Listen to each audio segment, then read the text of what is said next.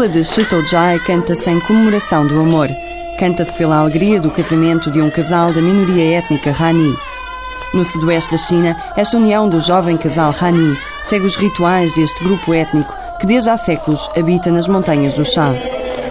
Chitoujai é uma pequena aldeia nas montanhas da região de Sichuanbana, terra conhecida como local da origem do chá há milhares de anos.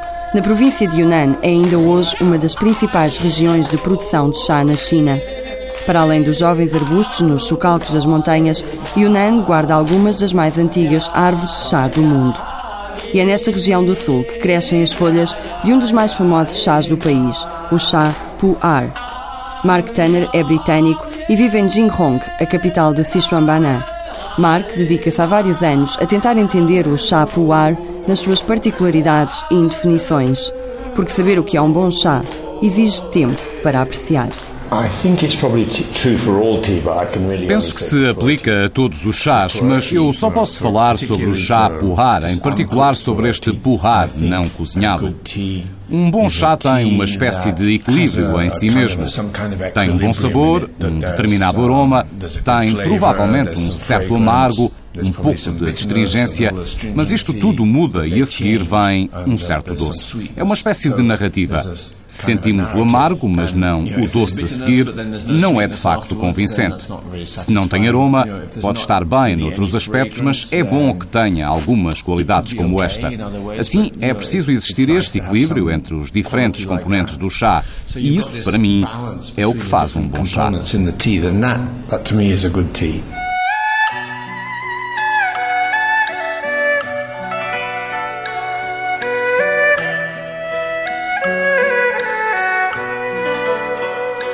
Mas se apenas ao provar se entendem as variantes de cor, aroma e sabor, a narrativa do chá começa muito antes da primeira taça ser servida. Na montanha Nanuo, em Sichuanbana, que é desde há séculos a casa do povo Hani, a personalidade do chá começa a formar-se ainda antes da apanha das primeiras folhas. Dang San pertence à minoria Hani e cultiva e apanha chá desde que se lembra. O nome Dang San significa o terceiro do clã Dang, o terceiro filho numa família onde todos cresceram como apanhadores e produtores de chá. Desde os 7 ou 8 anos que apanho chá. Há muitos anos atrás, todos partilhávamos o mesmo trabalho e o nosso rendimento vinha todo do chá. Não se ganhava tanto como agora. Na altura, acumulávamos pontos pela produção e era tudo feito através da cooperativa. O chá que eu apanhava tinha de ser entregue à cooperativa. A vida era mais difícil do que hoje em dia.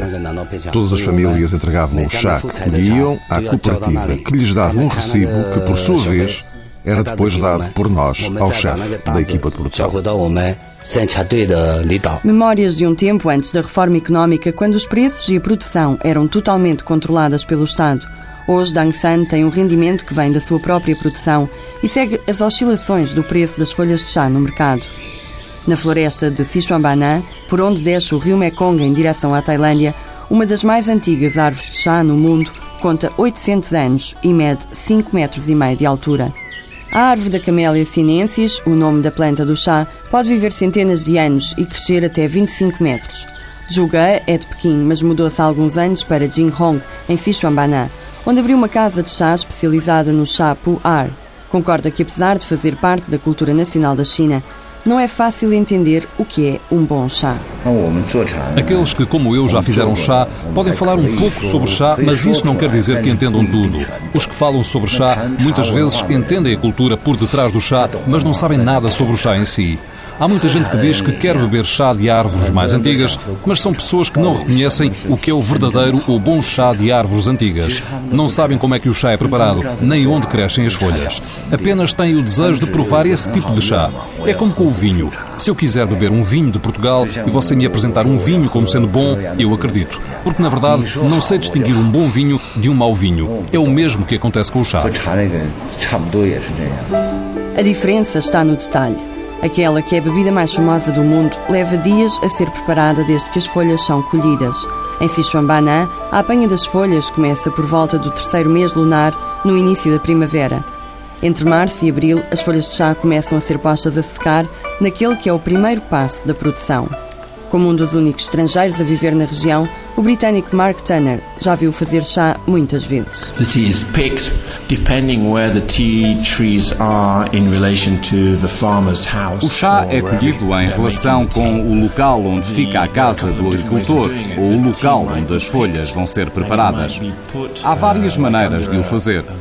As folhas são apanhadas e depois espalhadas debaixo de uma estrutura que proporciona sombra, mesmo no campo de chá, de forma a evitar que as folhas comecem o processo de fermentação. A seguir, o agricultor leva o chá para a sua casa, onde as folhas são espalhadas de novo à sombra para evitar a fermentação, mas para permitir também que a umidade nas folhas diminua. With the aim of allowing the moisture content in the leaves to reduce. A principal diferença entre os vários tipos de chá está exatamente na fermentação e no nível de umidade e oxidação das folhas. Horas depois de serem colhidas, as folhas têm de ser cozinhadas, como explica Mark Tanner. A seguir, o agricultor acende o fogo, que é normalmente um fogo a lenha, aquece o wok vai almoçar. Volta para fritar o chá no wok e depois espalha as folhas para que arrefeçam. A seguir, as folhas são enroladas à mão na forma tradicional. Depois de enroladas, espera-se um pouco e colocam-se ao sol para secar. Este é o processo mais típico para fazer o chá. E à tarde, o agricultor, ou alguém por ele, volta ao campo de chá para mais uma colheita de folhas.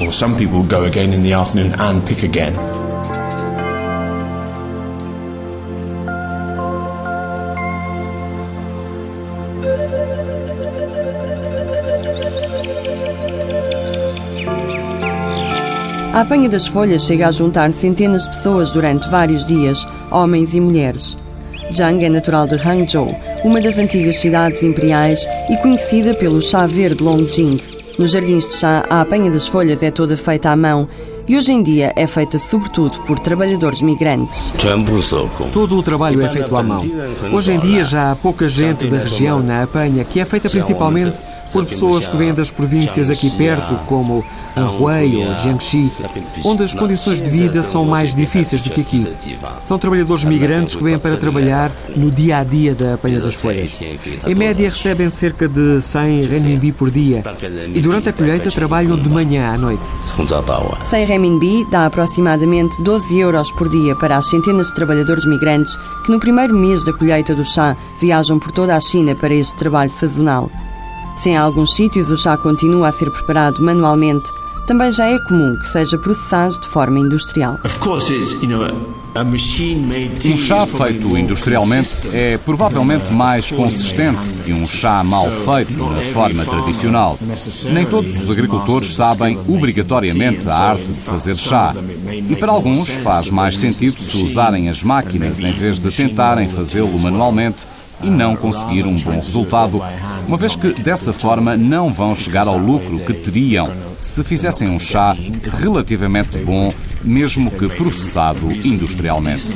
O chá enrolado pelas máquinas pode ter um aspecto melhor, mas num sentido geral, acho que é considerado inferior a um chá feito da forma tradicional. No total das 33 províncias, há 13 onde se cultiva e produz chá. As fábricas são muitas vezes unidades quase familiares. Lá dentro, a atmosfera é úmida e quente, e como na produção em série, cada pessoa tem uma função, desde o cozinhar do chá até ao processo de embalar.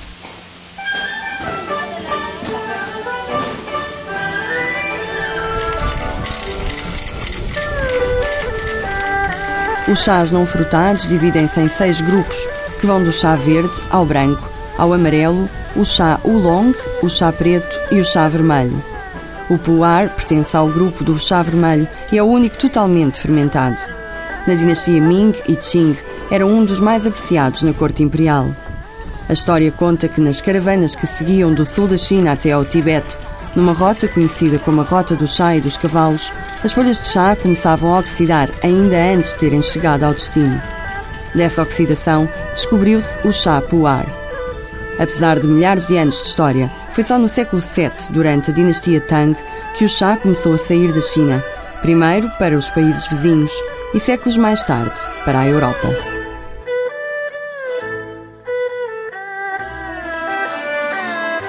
Qualquer pessoa ou pessoas que chegam a qualquer casa de homem limpo têm por costume oferecer-lhe em uma bandeja galante uma porcelana, ou tantas quantas são as pessoas com uma água morna a que chamam chá, que é tamalavês vermelha e muito medicinal, que eles costumam a beber, feita de um cozimento de ervas que amarga tamalavês.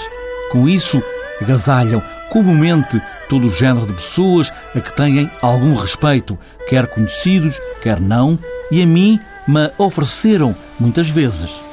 Frei Gaspar da Cruz, um missionário português que viajou pela China no século XVI, foi o primeiro a descrever a cultura do Império do Meio num livro a que chamou Tratado das Coisas da China.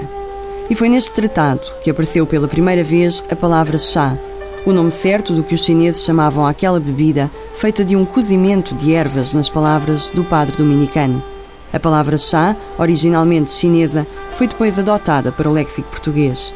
No princípio do século XVII, entrava num porto holandês a primeira nau da Companhia Holandesa das Índias Orientais, em que se transportavam as primeiras onças de chá chinês para a Europa. Era o início do comércio daquela que viria a ser uma das mercadorias mais famosas do mundo. E nesse comércio para o Ocidente foi o chá verde a ocupar durante muitos anos o lugar de destaque. Fomos visitar os campos de onde vem um dos mais conhecidos chá verde, o chá Longjing. Estamos nos campos de chá Longjing. Todas as árvores que vê aqui à frente são de Longjing, típico da cidade de Hangzhou, e pertence a uma espécie de chá que chamamos chá yu. Nos tempos do imperador Qianlong, este chá foi-lhe oferecido quando ele passou por aqui e, impressionado com o aroma e com o sabor do chá, o imperador concedeu o estatuto de árvores imperiais a 18 arbustos, desde essa altura estão ali no mesmo local. Chama-se Chá Yu. Na dinastia Qing, o chá Longjing de Hangzhou tornou-se um hábito de requinte imperial.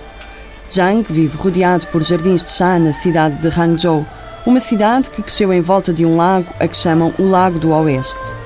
Aos forasteiros, a primeira oferta que fazem é uma taça de Longjing. Como um chá que vale pela frescura que tem, a melhor colheita é a do próprio ano ou do ano anterior.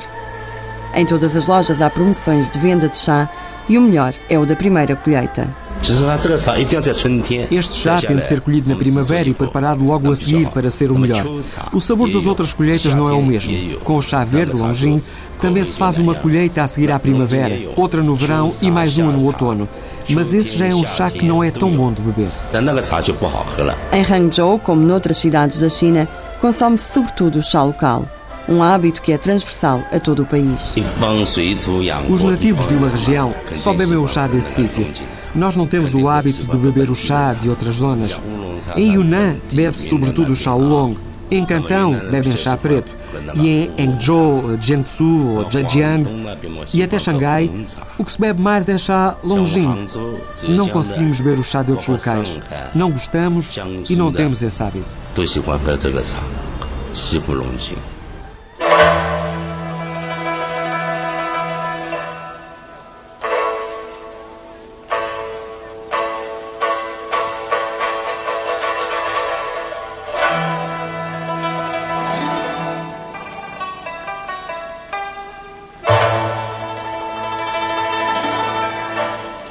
purista do chá no seu aroma e sabor, Zhang segue uma tradição que vem de há séculos, quando a bebida se popularizou e cada região começou a defender a qualidade dos seus próprios jardins de chá.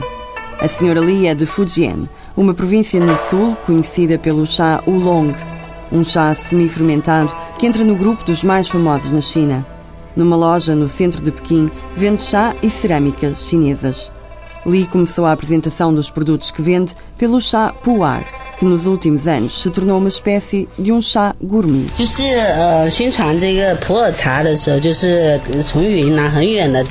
Em Pequim há muita gente que conhece o chá pu'er e sabe que vem de sítios muito longe, como a província de Yunnan. É como com o chá da montanha Ui e o que nós chamamos o chá das pedras e que antigamente era um dos mais consumidos em Pequim. Nesta rua onde estamos, cheia de casas térreas, o que mais se bebe é o chá de jasmim. Os jovens de hoje em dia gostam gostam de visitar as casas de chá e apreciar os chás mais conhecidos, como o Oolong, o Tie Kuan Yin, o chá das pedras, o chá Longqing. Antigamente em Pequim bebia-se sobretudo o chá de jasmim, porque a água tinha muito calcário e quando se misturava com chá de jasmim, o sabor era muito mais agradável.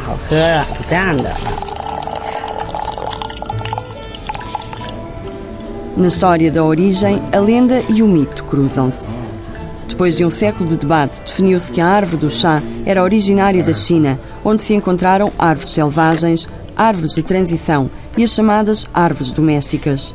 Mas foi possível averiguar a evolução da folha da Camélia sinensis, o mesmo não se pode dizer ao certo sobre quando nasceu o primeiro chá.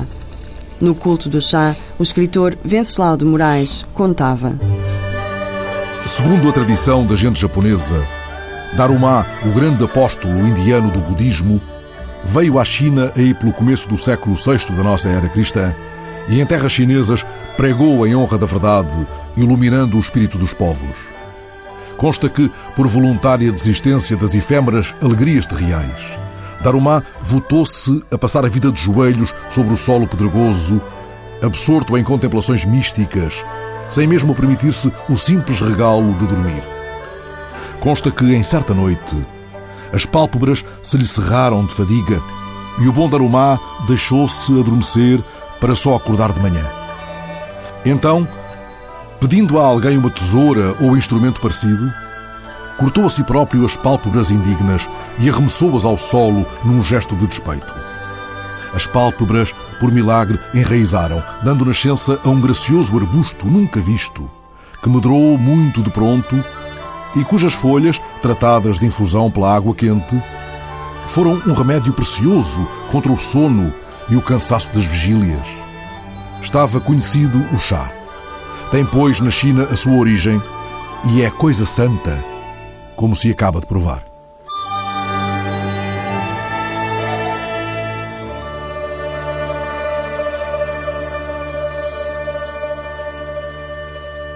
Inicialmente conhecida pelos efeitos medicinais, era uma bebida que ajudava os monges nas longas horas de vigília. Entre os usos médicos e poéticos, assegurava-se que aliviava a fadiga, ajudava a meditação, fortalecia a vontade, melhorava a visão e deleitava a alma.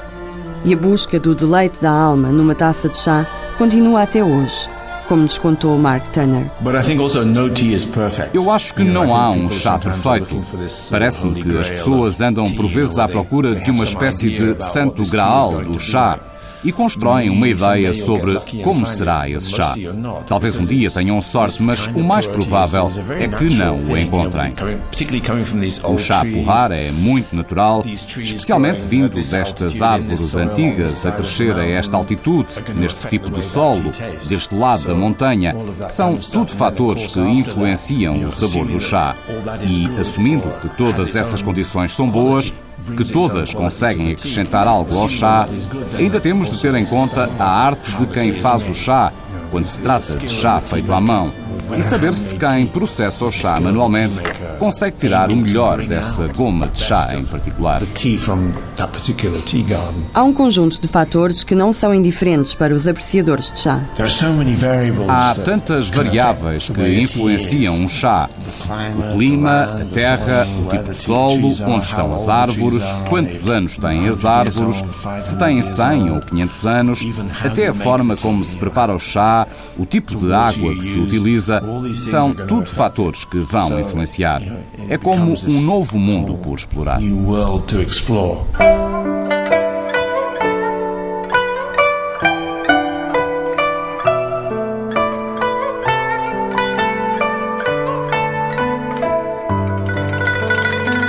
O chá puar distingue-se por ser vendido depois de prensado. Vendido num formato de disco feito com as folhas prensadas, os chamados bolos de chá puar têm um peso instituído de 375 gramas, que podem chegar a custar centenas ou milhares de euros. Quanto mais velho, melhor. Há uma busca pela pureza do sabor, da cor e do aroma. Sempre associado a um requinte que vem dos tempos da China Imperial, o chá continua a ser apreciado por várias outras propriedades, como nos contou a senhora Lee na sua loja em Pequim. No inverno deve beber-se chá oolong ou chá preto porque ajudam a aquecer, sobretudo para as pessoas mais velhas. O oolong é aconselhado no inverno, mas nunca deve beber chá com o estômago vazio. É preciso comer primeiro porque de outra forma é capaz de não se sentir bem. No verão pode beber-se qualquer chá porque há folhas frescas. No chá verde há pessoas que adoram as folhas frescas, logo que estas abrem. Cada pessoa tem um sentimento diferente. O chá das flores chega no fim do verão, em agosto e setembro, e em julho-agosto temos a estação do chá de jasmim, que é muito bom quando aparece. Da China para o mundo, o chá popularizou-se em Inglaterra pela mão de Dona Catarina de Bragança, que instituiu o chá das cinco na corte britânica. Aos poucos, de remédio para diferentes males, tornou-se a bebida aristocrática e, mais tarde, popular. Um caminho igual ao que tivera no Império do Meio, onde no século X apareceram as competições de chá que chegavam ao detalhe de analisar a cor do vapor.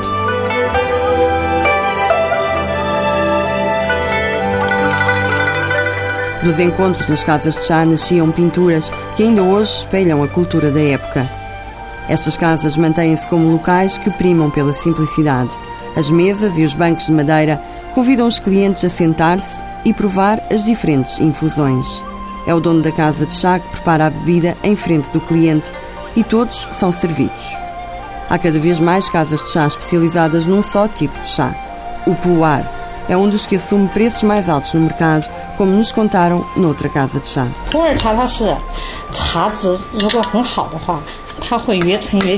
Com o chá a poar, quanto mais antigo, melhor é o aroma que tem, mas é, é preciso que seja guardado num local e de forma apropriada para não alterar o sabor. Há dois tipos de poar, o não processado, a que chamamos cru, e o poar maduro. O primeiro é estimulante e é melhor para de manhã. O maduro bebe-se à tarde porque ajuda a dormir. Ah, um dos segredos está em armazenar as folhas em locais quentes e úmidos que as impeçam de perder a sua própria umidade, de forma a não alterar o processo de envelhecimento. Um chá poar envelhecido pode chegar a ter mais de 100 anos e custar milhares de euros. Com peças valiosas que só aparecem de vez em quando, um poar muito envelhecido é normalmente vendido em leilões, onde só entram verdadeiros seguidores do chá. A redescoberta daquele que foi um dos primeiros chás produzidos na China tem vindo a influenciar o mercado. Mark Tanner consegue identificar o início desta tendência. Começou depois do ano 2000, por volta de 2001, 2002, 2003. Depois houve uma espécie de bolha especulativa no mercado no ano de 2007 e a seguir tivemos uma queda nos preços. Mas desde então o preço tem vindo a aumentar ano após ano, à medida que o chá se torna mais popular, mais pessoas o conhecem e procuram e mais gente se aventura a ir às montanhas para colher o seu próprio chá. São tudo fatores que contribuem para a subida do preço.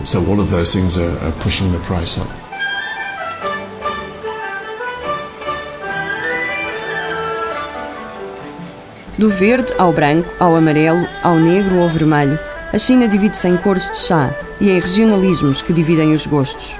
O governo chinês instituiu 11 áreas delimitadas como áreas para jardins de chá em Yunnan. Nesta província ficam as seis montanhas de chá, onde há milhares de anos nasceram as primeiras folhas. Situadas a sudoeste do rio Mekong, as montanhas são áreas protegidas onde as silenciosas árvores de chá respiram há centenas de anos. Longe dos jardins de chá, formados habitualmente por arbustos simétricos, aos locais das árvores mais antigas só se chega a pé ou de moto. Mas encontrar uma velha árvore de chá não significa que se tenha descoberto a arte de apreciar a bebida, como diz Mark Tanner. Acho que se pode dizer que há um processo de aprendizagem, mas parece-me que é sobretudo preciso uma consciencialização. As pessoas podem ajudar e tentar ensinar a entender o chá, mas na realidade é a própria experiência de cada um que vale alguma coisa, porque o que nos dizem que pode ajudar mas não nos pode fazer sentir algo que não conseguimos ou ter consciência de alguma coisa que na verdade desconhecemos.